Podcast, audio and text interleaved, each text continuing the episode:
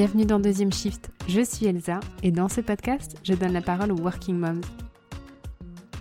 Mes invités vont vous partager leur expérience de mère et de femme active.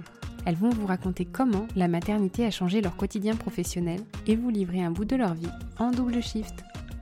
Devenir mère lorsqu'on travaille suscite un tas de questions et provoque un chamboulement dans notre façon d'appréhender notre vie active. Qu'en est-il alors du retour au travail lorsqu'il faut désormais gérer une carrière et une famille? Comment assurer sur tous les fronts afin de rester une professionnelle épanouie et une maman accomplie Ici, il n'y a pas de complexe, aucune conformité et surtout pas de tabou. Seulement des histoires authentiques, sans filtre et sans jugement, vibrantes et inspirantes.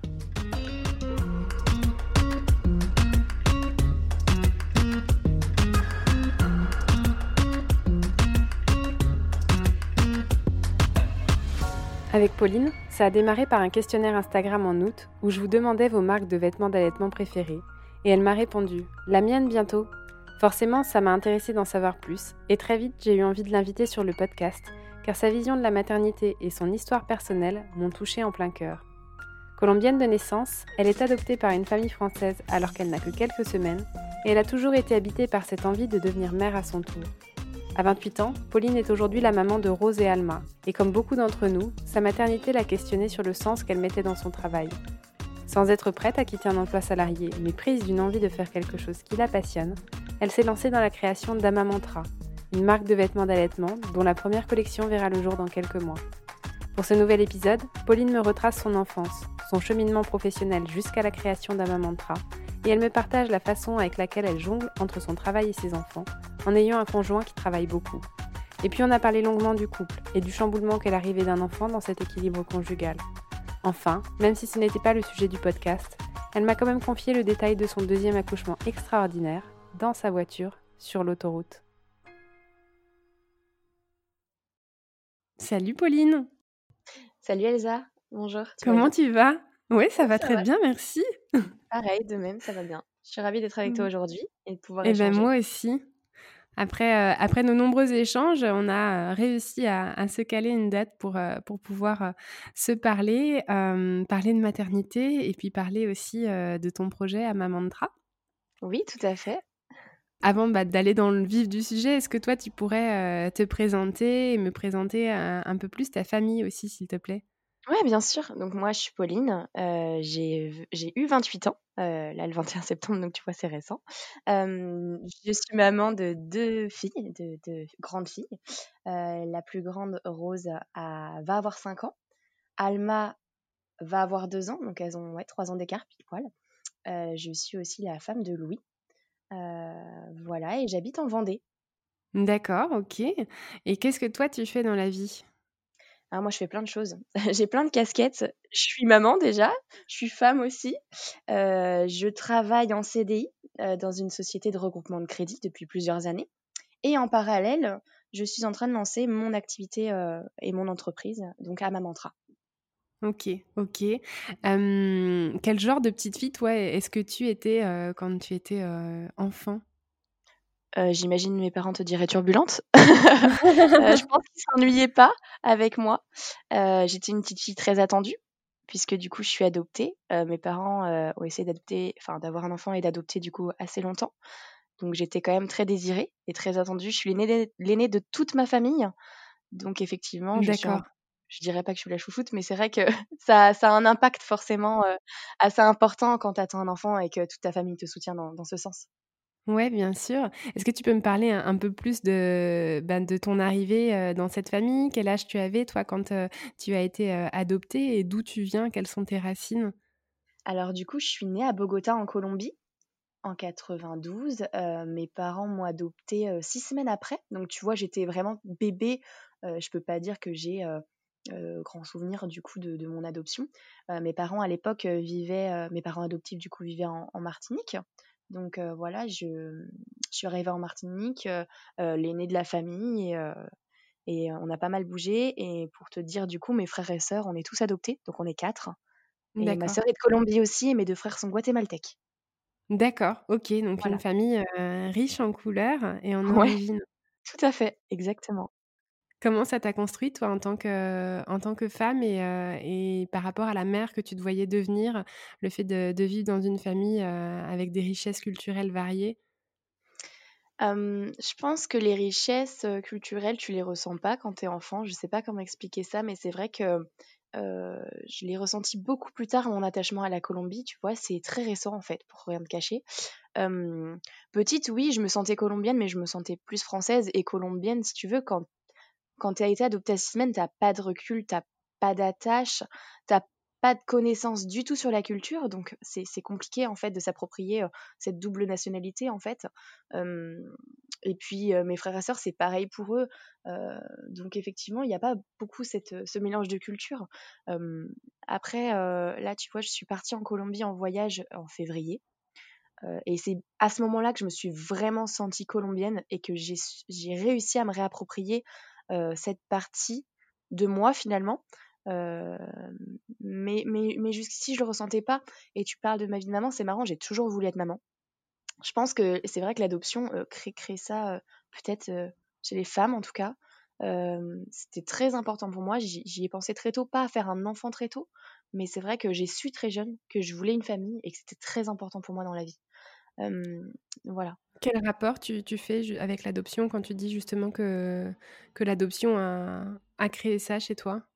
Je pense que tu sais, c'est, c'est un peu inconscient au départ euh, de, de, de, vouloir se, se construire euh, sa famille et se l'approprier. Euh, parce que même si j'adore ma famille et que je la considère comme ma famille vraiment à 100%, il n'y a pas de doute là-dessus, ça appartient quand même à deux mondes, tu vois? Donc effectivement, là, c'est mes enfants, c'est... Hum, comment dire la chair de ta chair. C'est la réalisation de moi avec Louis, de mon amour, et c'est ma famille. Je sais pas comment expliquer, c'est vraiment différent. Et, je pense que c'est vraiment inconscient, ce, ce, besoin de, de, de, de, ce, de ce... Oh, je sais pas comment expliquer ça. Non, mais j'imagine que de toute façon, c'est très, très subtil et quelque chose qui, qui est très propre aussi au ressenti d'une personne qui a été adoptée et que, que d'autres peuvent pas forcément comprendre. Et c'est pour ça que c'est aussi difficile de, de, mettre les mots dessus. Ouais, c'est vraiment difficile de mettre les mots dessus et de, l'expliquer, mais vraiment, je pense que c'est très inconscient et que tu le. Quand tu as une famille, c'est là que tu prends. Tu sais, quand tu deviens maman, il y a plein de choses aussi, je pense, ça c'est chez toutes les femmes, qui se réveillent euh, tu as besoin d'accomplissement, tu as besoin de, réaliser des choses, aller jusqu'au bout de tes projets. Et, euh, ça en fait partie aussi. Euh, finalement, il y a des choses de mon adoption qui ressortent aujourd'hui. tu vois, post-maternité, bah là, il n'y avait plus le choix, fallait que je parte en Colombie. J'avais reporté trop longtemps ce projet. là, en ayant le deuxième enfant, il, fallait qu'on fasse ce voyage. Je l'ai fait avec Louis parce que c'était important aussi qu'il soit avec moi dans ce projet. Je trouve ça important de partager ça avec mon conjoint ce qui fait partie de ma vie, il me soutient. Et ne pas partager ça avec lui, ce serait trop bizarre au quotidien. Donc non, non, on est parti ensemble, on a fait ça ensemble et c'était génial. Et du coup, ça réveille plein de choses et ça, ça c'est hyper positif aussi hein, de, de, de, retourner dans sa culture et se réimprégner de tout ça. Oui. Est-ce que tes parents adoptifs, toi, tu avais déjà emmené en Colombie, un petit peu sur, sur le, la terre de, de tes racines? Pas du tout en fait. je suis retournée en Colombie pour l'adoption de ma sœur, mais j'étais petite, tu vois, parce que elle est de 95, je suis 92, on l'a adoptée pareil il y a quelques mois, donc donc j'étais assez petite, j'ai pas du tout, enfin j'ai vraiment des brefs de souvenirs, mais c'est vraiment non non, pas du tout. Donc c'était vraiment le premier voyage que tu as fait là cette année? En pleine conscience, oui. ok. ok, d'accord. quel était le but toi de, de ce voyage-là? Je veux pas me mettre trop d'attentes parce que c'est vrai que par exemple sur la recherche d'origine, etc., j'avais pas forcément envie d'y retourner spécialement pour retrouver mes parents ou tu vois cet engagement-là parce que j'ai beaucoup de gens qui l'ont fait et qui ont été déçus. je suis plutôt à tirer le positif des choses donc c'est vrai que je voulais déjà y aller pour voir bah, la Colombie parce que c'est un pays qui est magnifique, pour découvrir la culture, manger au niveau local, aller dans des petits boubouis, vraiment profiter pour, pour m'imprégner justement de, de, ma culture que j'ai pas et que, que j'ai besoin d'apprendre en fait finalement, tu vois. Est-ce que c'est parce que tu as aussi un besoin de, de le transmettre à, à, tes propres filles ou oui, tu as l'envie de le transmettre? Ouais. ouais. carrément, j'ai envie de le transmettre. Alors tu vois, on est parti en février, on a été confinés après. Donc ça a fait mûrir aussi le truc parce que j'ai pas eu beaucoup, c'est pas beaucoup d'émotions, mais j'ai eu besoin de digérer mes émotions après la Colombie parce que j'ai quand même vécu plein de choses. Je suis retournée à l'orphelinat, premièrement. Donc c'est assez impactant, tu vois, psychologiquement. je suis également retournée à une association qui s'appelle au bras Saint-Raphaël, donc œuf Saint-Raphaël, qui est une association qui est tenue par des religieuses et qui accompagne, si tu veux, les mamans, les mères célibataires avec leurs enfants dans l'apprentissage de métiers tels que la cuisine ou la couture. et du coup, je suis retournée là-bas et ma mère biologique en faisait partie de cette association. elle a pour but d'émanciper les femmes et du coup qu'elles puissent garder leurs enfants à charge, donc d'éviter l'adoption. Ça n'a pas été le cas pour ma mère, mais tu vois, j'ai rencontré une femme qui venait d'accoucher. Je me dis que ça aurait pu être ma mère. Donc c'est assez psychologiquement, c'est vrai que c'est faut, faut digérer ses émotions et c'est pas mal ressorti pendant le confinement finalement, tu vois, avec un peu plus de recul. D'accord, d'accord.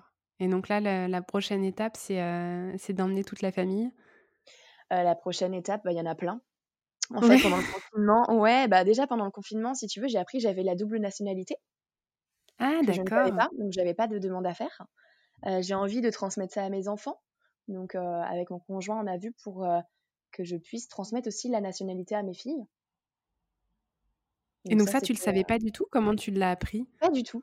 Ben, en fait, en recherchant, en me demandant si je pouvais pas justement, le fait d'être née en Colombie, si je pouvais pas avoir cette nationalité, j'ai cherché, j'ai appelé le consulat et ils m'ont dit mais en fait, vous l'avez déjà, vous, vous, vous n'avez pas besoin de faire de démarche, vous avez juste la démarche à faire d'avoir une carte d'identité pour pouvoir transmettre la nationalité à vos enfants, mais c'est tout.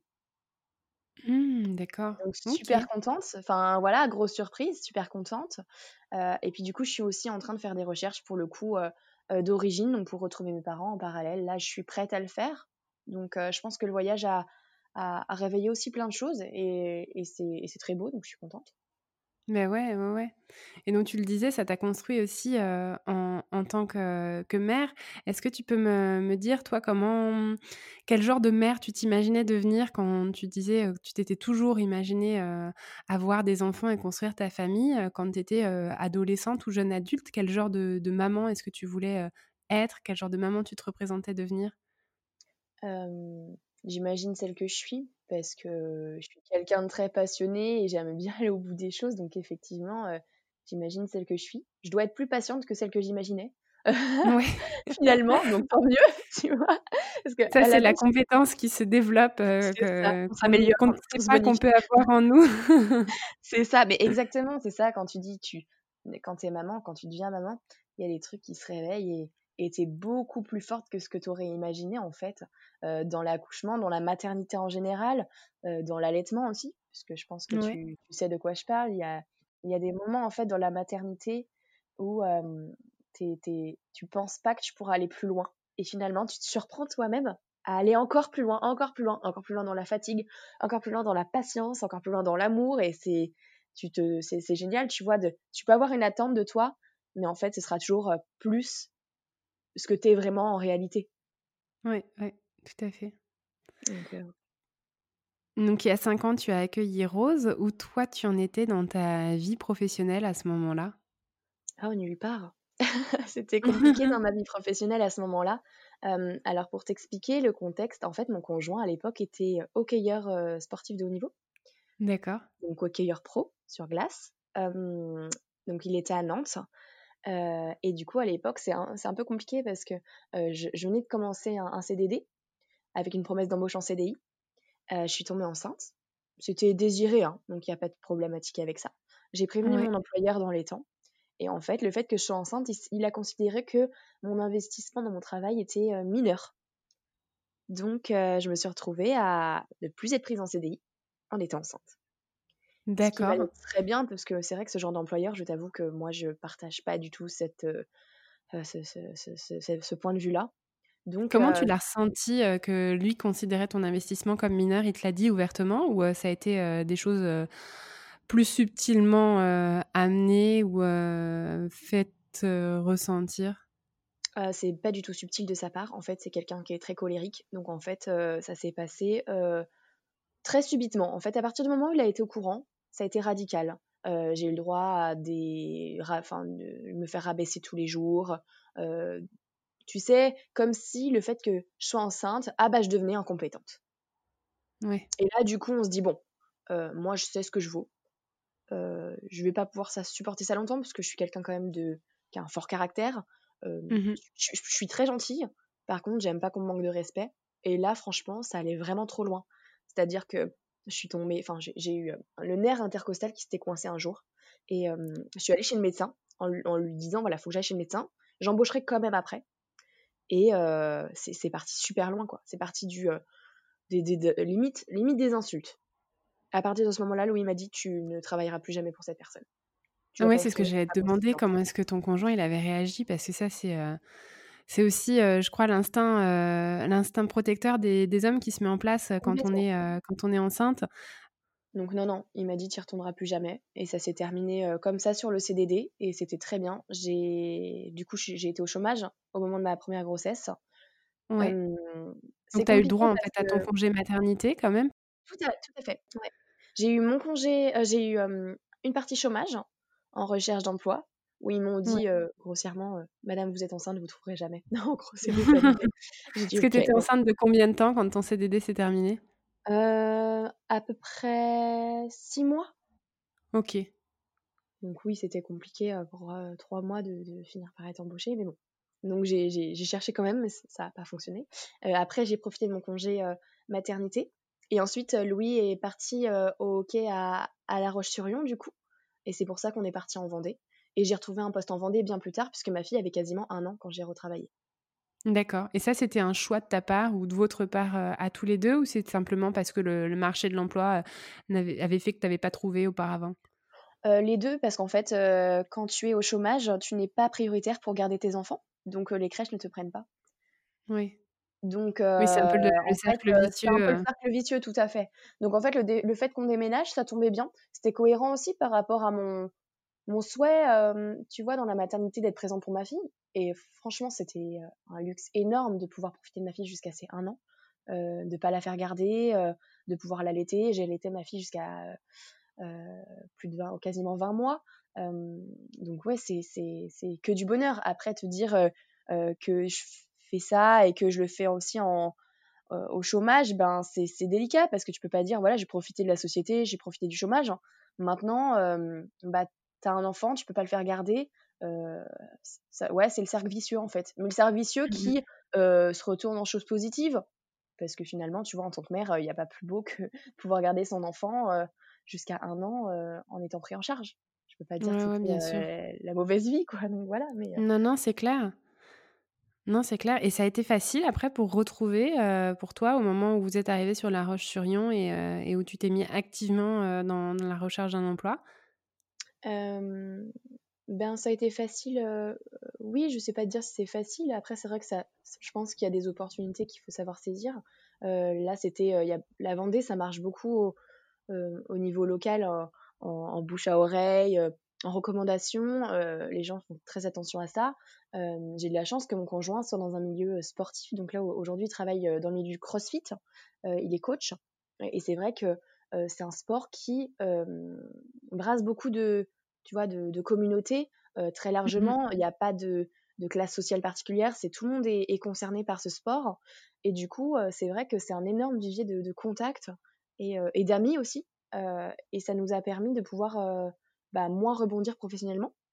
Donc c'est via le CrossFit du coup que j'ai trouvé euh, un poste euh, qui, qui, est une création de poste. Hein, donc c'était vraiment au feeling.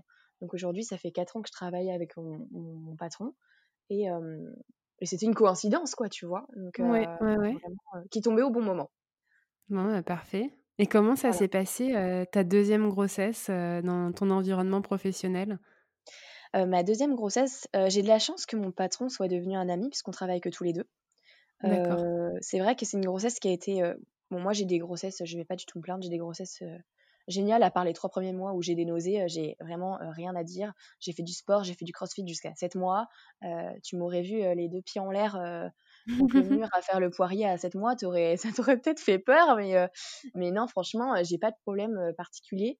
Euh, fatigue beaucoup parce que ben, euh, je pense qu'on est plusieurs à se dire que le deuxième enfant est un peu plus fatigant que le premier. Tu as le premier à gérer. On a géré un déménagement puisqu'on a acheté la maison pendant que j'étais enceinte. On a géré les travaux.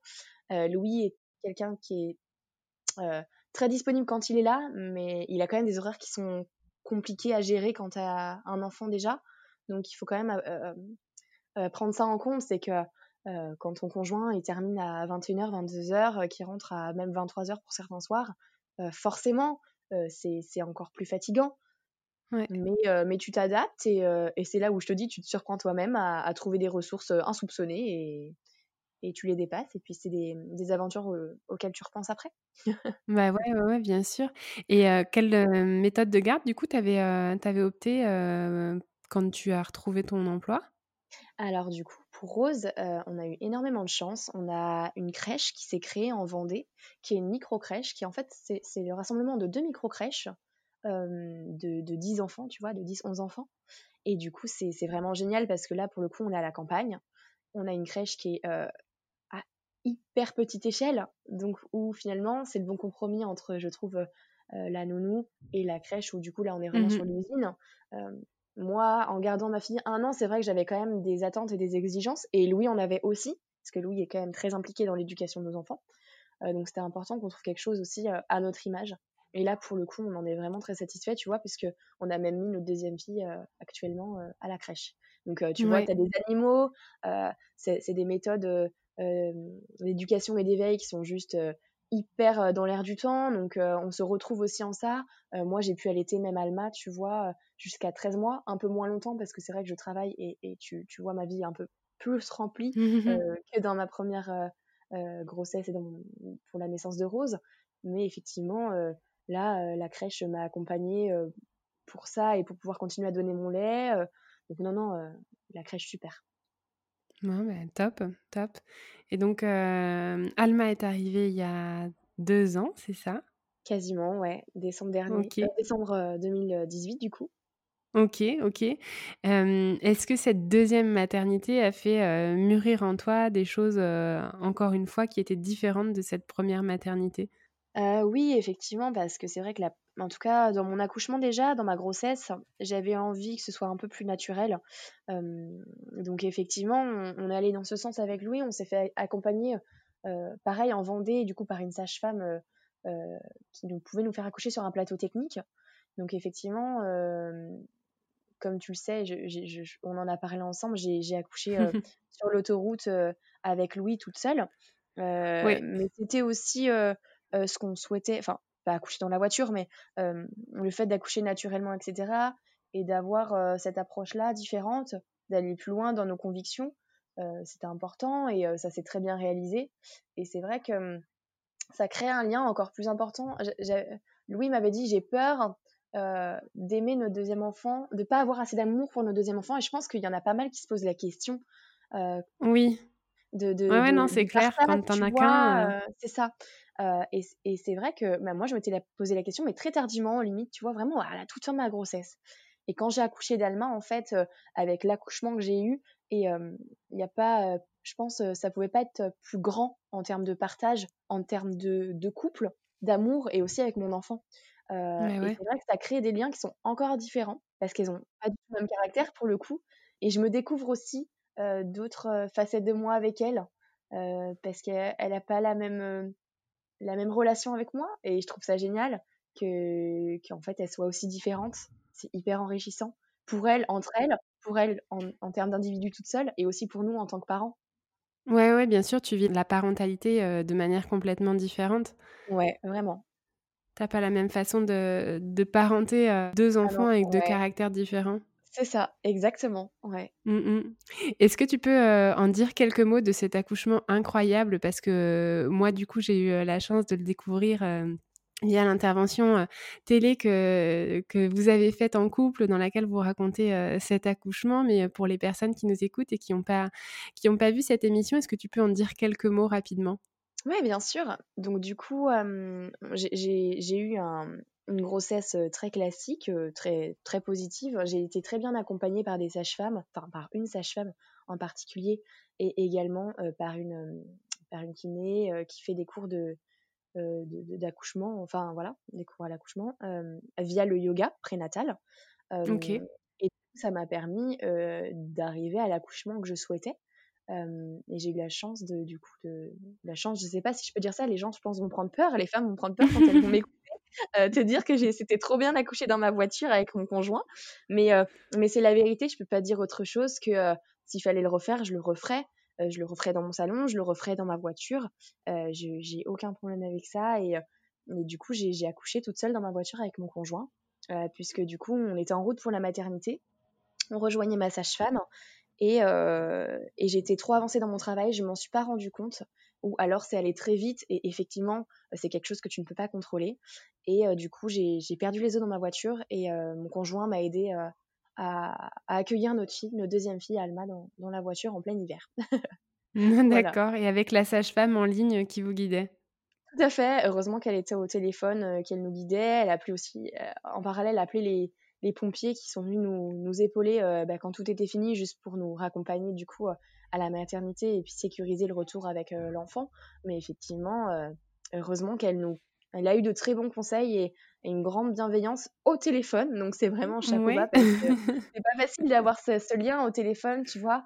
il faut quand même déjà avoir construit une relation de confiance pour avoir les bons mots au bon moment par téléphone pour un accouchement, je trouve. Bah ouais, ouais, c'est clair. C'est clair. Donc vraiment un accouchement très différent du premier et très différent de ce que tu avais pu t'imaginer, j'imagine, puisqu'on ne on s'imagine pas tellement accoucher sur le chemin de la maternité. Mmh, non. Enfin, je pense que c'est une crainte qui peut habiter un nombre de femmes, mais c'est pas le, scénario qu'on qu'on s'est un petit peu matérialisé. effectivement, je m'étais plus dit, au cas où, qu'est-ce que je fais quand j'accouche chez moi Donc, on avait quand même posé la question euh, à notre sage-femme. Mais elle avait dit que voilà, en fait, j'ai un caractère où je suis vraiment, j'aime bien, j'aime bien contrôler. moi, je fais des listes tout le temps. J'ai besoin de tout organiser dans ma vie. et je pense que c'est aussi le fait d'être maman, avoir deux enfants.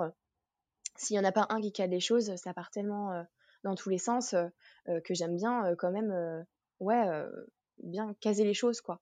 Et c'est vrai mmh qu'elle m'avait dit, c'est vrai que tu es dans le contrôle, Pauline, donc il va falloir que tu arrives à lâcher prise hein, pour pouvoir arriver à ce résultat-là.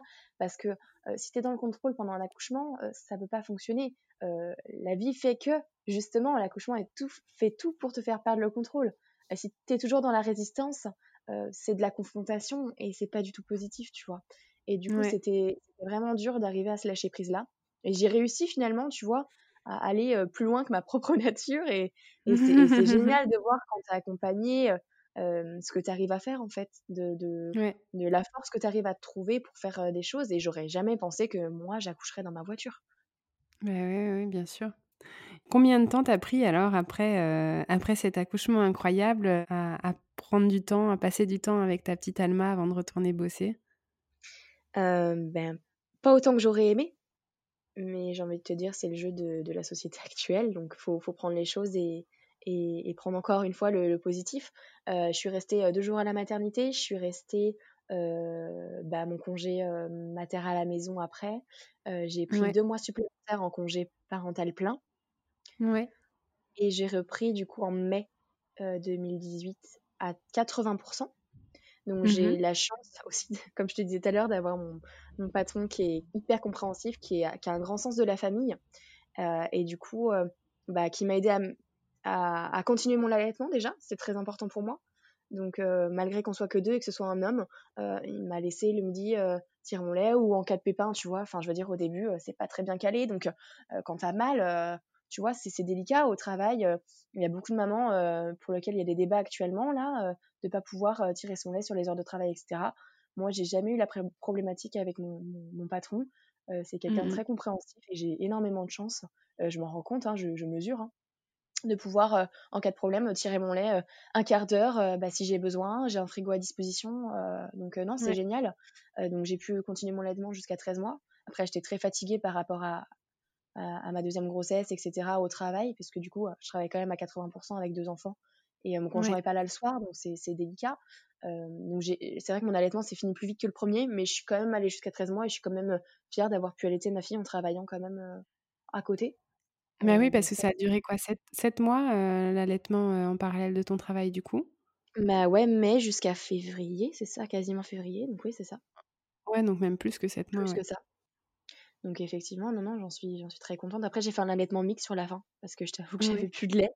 c'est un peu, voilà, c'est, c'est le, paradoxe entre ma première grossesse où j'ai eu énormément de lait et j'ai pu en donner au lactarium.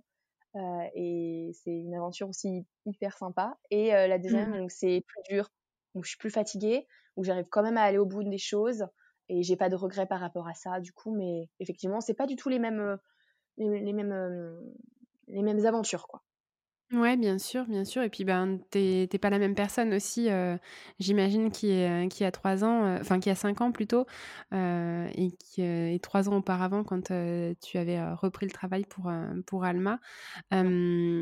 toi, comment, Qu'est-ce que tu avais trouvé le plus difficile dans la jungle entre la vie pro et la vie de famille? Justement, tu disais que tu étais seule le soir parfois. Qu'est-ce que tu as trouvé le plus éprouvant? Moi, je suis une grosse dormeuse, donc ce qui me manque le plus, c'est le sommeil. c'est vrai que déjà, notre première fille, elle avait pas mal de problèmes de sommeil, de, coucher surtout. tu vois, c'est pas de se réveiller la nuit, c'était de s'endormir le problème. Du coup, c'est vrai que c'est assez compliqué à gérer quand tu es très fatigué. Donc ça, c'était le plus difficile pour moi, c'est la fatigue. Et puis je trouve qu'en en, tant que couple aussi, euh, on parle pas beaucoup des papas, mais, euh, mais là je pense que c'est important de dire que la fatigue ça touche tout le monde. Et euh, tu arrives aussi dans ton couple des fois des choses que tu n'as pas envie de voir, mais c'est pas grave en fait. tu es, fatigué, tout le monde est fatigué. Il faut, faut, être conscient que quand tu as un enfant, c'est une épreuve pour le couple à chaque fois, mmh. que ce soit la première ou la deuxième naissance. Hein. Pour moi, en tout cas, ça a été le cas. Mais, euh, mais c'est des, des, choses que, euh, dont tu ressors plus fort en fait. Euh, parce que oui, ça chamboule une vie hein, d'avoir un enfant. Ça chamboule pas que sa propre vie, ça chamboule aussi son couple. Et, et moi, c'était la fatigue qui nous a le plus impacté. Ouais. Après là, là ça, va mieux. Ouais. Ouais, ça va mieux parce que nos filles dorment. Tu disais, pardon? Je disais, ça vous a impacté en tant que couple sur le temps que vous arriviez à vous octroyer ensemble? Oui, aussi, parce que c'est vrai que Louis est très très investi dans son travail. Euh, à aujourd'hui, euh, je ferai pas toutes les choses que je fais, je pourrais pas offrir toutes les choses que j'offre à mes enfants. Euh, je dis offrir, c'est sans parler de matériel. c'est moi, mon propre temps, tu vois? Mmh. si mon conjoint n'était pas aussi investi au travail aussi, et, je suis hyper fière de lui, qu'il soit aussi passionné.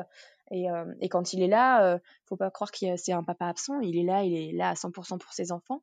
Et, et ses enfants sont hyper importants dans sa vie. Mais c'est vrai qu'il a des horaires complètement décalés du fait d'être coach sportif. Et, moi, ça m'impacte quand même beaucoup, son absence. Et, et forcément, il y a des moments où j'aimerais qu'il soit là. tu vois, je, te dis ça, mais aujourd'hui, Rose, elle va à l'école. C'est sa troisième année, elle est en moyenne section. On a pas mal de problématiques sur le retour qu'elle nous fait de l'école. Et je sais pas comment le gérer. et lui, il peut pas être là pour aller aux réunions scolaires, il peut pas être là pour aller voir les profs, il peut pas être là pour aller voir à la périscolaire comment ça se passe. Et c'est compliqué en fait parce que j'aimerais qu'il soit là, mais je peux pas lui reprocher, tu vois. Euh, mmh. Donc, il euh, faut, faut, faut bah, prendre à bras euh, le, problème et, et, et puis trouver des solutions et puis, et puis échanger avec lui et j'irai toute seule régler ces problèmes-là. Et puis voilà, mais, mais c'est vrai que des fois, ça me manque, je t'avoue. Ouais, et tu t'autorises quand même à lui dire? Mmh, Ouais, je lui dis, on en parle, heureusement, on arrive à communiquer, on arrive à communiquer, et c'est hyper important quand tu as deux enfants, parce que sinon, on serait plus ensemble aujourd'hui, je pense, si on communiquait pas. Ouais, c'est souvent le, la pierre angulaire d'un de, couple et de l'arrivée d'un enfant, la communication, et parfois le manque de communication qui, bah, qui mène à la distance qui se met dans, dans, un couple, et puis après, finalement, c'est se parler que pour se disputer ou se reprocher, ben, c'est compliqué de, voir l'avenir ensemble. Ouais. je trouve qu'on vit des choses assez mmh. difficiles en tant que parents au quotidien, dans l'éducation, déjà, en tant mmh. que personne, parce que moi, en tant que femme, même si j'aime m'octroyer du temps, inconsciemment, ma priorité, c'est mes enfants. C'est ma famille. Enfin, je dis mes enfants, mais c'est ma famille. C'est Louis, c'est Alma et Rose. Et, et, et on fait pas exprès de se mettre en parenthèse, mais, mais, mais effectivement, ça reste inconscient. Est-ce que toi, à un moment dans, dans ta vie professionnelle ou dans, dans, tes congés maternité ou parentaux, est-ce que tu t'es posé la question de ne pas reprendre le travail ou de toute façon c'était un non-choix dans la mesure où vous aviez un, un, poids financier, un poids entre guillemets, hein, mais en tout cas un besoin financier d'avoir deux revenus? Euh, Non, la question se pose forcément parce que je trouve que la vie, c'est pas que des revenus. Mais après, non, je suis c'est bizarre à dire parce que c'est, je suis quand même une femme indépendante, c'est que j'aime mon indépendance. Euh, j'aime euh, amener euh, ma pierre à l'édifice aussi. c'est par le travail, mais c'est aussi un épanouissement personnel, de, pouvoir faire des choses qui, nous font, qui nous rendent heureux. moi, j'aime bien mon travail. après, est-ce que mon travail me suffit juste sur un poste de CDI Non, je te dirais non, sinon j'aurais pas, pas le projet de créer et d'avancer sur un mantra. Mais, mais ça en fait partie et j'ai pas envie de lâcher mon travail. après, si j'avais le choix financièrement, est-ce que je le ferais? Je suis même pas sûre. Je, tu mmh vois, c'est pour ça que je te dis, je, je sais pas, non. la question ne s'est pas posée et pour l'instant, j'ai pas envie de quitter mon travail. après, si à mantra grandit, je pense que je le ferai, mais tu vois, c'est pour travailler dans, en plus, à m'investir encore plus sur un mantra. Donc, c'est vraiment pas une question de, de, de, travail, ouais. Ouais, ok, ok. Et justement, tu peux m'en dire un peu plus sur Ama Mantra? Bah, du coup, à ma mantra, c'est ça, tu vois, ça fait lien sur plein de choses dont je t'ai parlé avant, sur euh, mon adoption, du coup, sur la Colombie. Euh, ça fait lien aussi sur l'allaitement, euh, parce que l'allaitement, ça a été hyper important pour moi dans la maternité. c'est pas le cas de tout le monde et je suis pas du tout là pour dire aux femmes d'allaiter ou de pas allaiter. Mais là, c'est le reflet de moi-même et de mes aventures dans la mantra. Et puis, je suis quelqu'un de. Je suis très créative euh, je m'épanouis en faisant plein de choses. Euh, et c'est vrai que du coup, dans ma mantra, euh, je peux m'épanouir en touchant à tout. tu vois, à ma mantra aujourd'hui, la création des t-shirts, euh, je peux pas trop t'en dire aujourd'hui puisque c'est en, prototypage, donc je peux pas, je peux pas tout dévoiler. Et c'est ma création, donc il y aura des nuances que tu n'auras pas vues sur le marché aujourd'hui.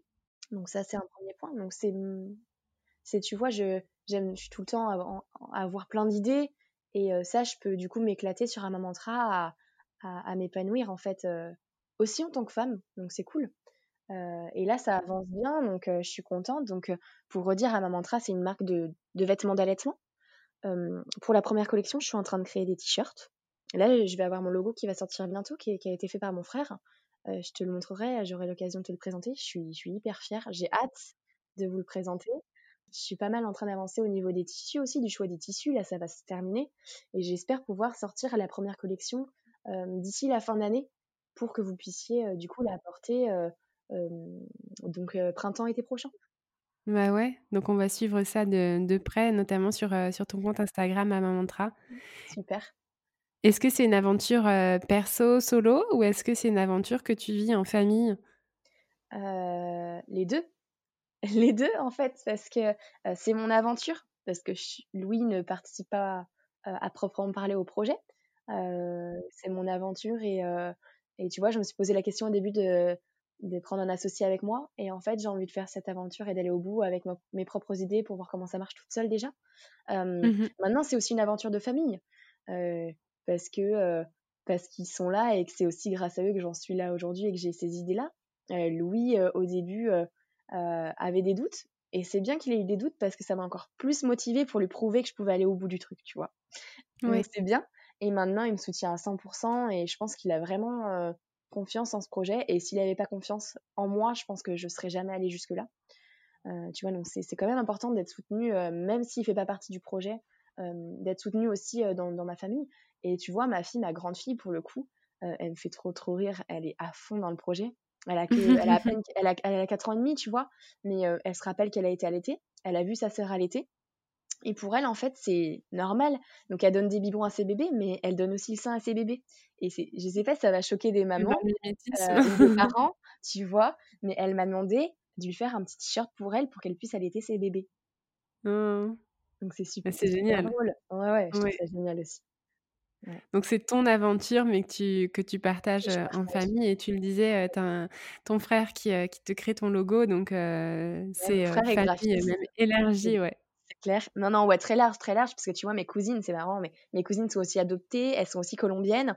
Donc en fait, j'ai une famille, une grande famille d'adoptés, j'ai une grande famille de Colombie et de l'Amérique latine. donc du coup, c'est ouais, c'est tout le monde a envie de participer à ce projet et tout le monde est hyper à fond derrière moi et c'est super motivant. Ouais, et d'où vient le nom Amamantra? Alors, tu vas rigoler, donc Amamantra, ça veut dire allaiter. J'avais j'ai choisi ce nom au départ, vraiment très simple, tu vois, par rapport à, voilà, à mes origines, l'espagnol, c'était cohérent. Et en fait, mon frère, en commençant à faire des croquis pour le logo, a, a écrit Amamantra, il s'est trompé. Et il me dit, bah, il me montre des, des, photos de ses croquis. Il me dit, bah, je me suis trompée, t'inquiète, je remettrai les lettres dans mon sens, mais est-ce que ça te plaît? Et j'ai dit, non, mais c'est à ma montre, ok. Je, tu sais, je laisse décanter un peu le truc, puis au bout de la journée, je le rappelle, je dis, mais toi, t'es un génie en fait. j'ai dit, t'es génial. en fait, ce sera ça le nom. C'est une erreur en fait, mais c'est une super erreur quoi. En fait, ce sera ça le nom, je lui dis. Bah, tu sais, mantra, c'est quand même, euh, c'est quand même cohérent par rapport euh, à, mon projet. Mantra, maman, à maman tard, donc à l'été. Si tu veux, c'est un mélange de tout ça qui fait que, en fait, c'était une évidence de l'appeler comme ça. Non, bah super. Super. Mais du coup, on va effectivement suivre, suivre la, poursuite de cette aventure pour toutes les mamans qui, qui allaitent ou qui prévoient d'allaiter encore ou à partir du printemps-été prochain. on aura une nouvelle marque de, de t-shirts avec lesquels s'approvisionner. Donc ça va être, ça va être chouette à suivre ça sur, sur Instagram. Je vais mettre le, lien de, ton Instagram dans le descriptif de, l'épisode. Donc pour toutes les personnes qui écoutent, dans le descriptif de l'épisode, vous pourrez retrouver le lien direct vers Instagram d'Amamantra. Super, je te remercie beaucoup. Je voulais préciser juste une chose par rapport au t-shirt. Aujourd'hui, il y a pas mal de marques qui se créent et je trouve ça juste génial d'avoir cette richesse qu'on va pouvoir proposer aux mamans allaitantes parce qu'aujourd'hui, il y a beaucoup de marques qui sont spécialisées dans la grossesse et pas l'inverse en fait. Les, marques de grossesse euh, proposent des vêtements d'allaitement, mais tu vois, les marques spécialisées d'allaitement, on peut les compter sur le doigt d'une main, en tout cas celles qui sont très belles et qui ont un vrai sens euh, derrière une histoire. Euh, je pense qu'on peut vraiment les compter sur le doigt d'une main et ça va pouvoir agrandir cette grande famille. Donc je trouve ça important. Et aussi, je voulais préciser l'engagement d'Amamantra par rapport à ce que je t'ai dit sur mon adoption, puisque moi, je voudrais vraiment instaurer ça, que 1 euro par t-shirt ou dans le futur, 1 euro par, pièce ou par produit acheté euh, soit reversé à l'association, donc l'œuvre Saint-Raphaël dont je t'ai parlé au début de, l'enregistrement. Euh, et c'est très important pour moi. Euh, et du coup, les t-shirts sont fabriqués au Pérou. Ils sont créés en France, mais ils sont fabriqués au Pérou sur un, un coton GOTS, donc certifié GOTS, coton biologique, et certifié aussi commerce équitable. Donc vraiment au niveau local, c'est juste génial quoi. Oui, c'était important pour toi aussi d'avoir ce, double, ce double attachement à l'Amérique latine avec l'association que tu soutiens en, Colombie et puis la création au Pérou. Super, ouais, exactement, tout à fait, tu as très bien résumé. non, mais merci en tout cas pour, pour tout ce que tu as partagé avec moi sur, sur la maternité, sur la conciliation vie pro, vie perso, sur Amamantra que, que je vais continuer moi à suivre et que j'invite toutes les personnes aussi euh, qui nous écoutent euh, à suivre parce que euh, au-delà ben, de d'allaiter ou de pas allaiter, c'est un projet entrepreneurial féminin et ça c'est toujours bon aussi à prendre. Il y a des, tu partages beaucoup de choses par rapport à, à ce, où tu en es et, ce que tu fais pour, pour ce projet, donc c'est chouette à suivre également. Ah bah merci, je te remercie beaucoup. Ça, ça me motive. Non, mais plein de bonheur avec, euh, avec ta famille, euh, plein de succès pour, euh, pour Amamantra. Et puis, et puis nous, on continue de, de se parler sur, sur les réseaux. Et puis, Je continue d'écouter tes podcasts, donc c'est parfait. avec plaisir. à très bientôt, Pauline. À bientôt. Au revoir.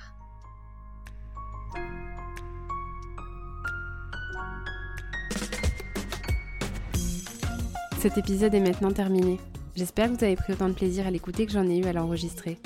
Si l'épisode et plus généralement le podcast vous plaît, je compte sur vous pour en parler, le partager et mettre une note et un commentaire sur votre appli d'écoute. Ça m'aide à faire connaître et à faire grandir la communauté de Deuxième Shift. Je vous invite également à me rejoindre sur l'Instagram de Deuxième Shift pour avoir vos retours sur cet épisode. C'est également via ce réseau que je partage plus de choses sur mes invités et ma propre expérience de Working Mom. J'y crée une communauté bienveillante, inspirante et décomplexée quant à nos galères et nos succès carrière et maternité. On se retrouve par ici dans deux semaines pour une nouvelle histoire de Working Mom. Et d'ici là, portez-vous bien.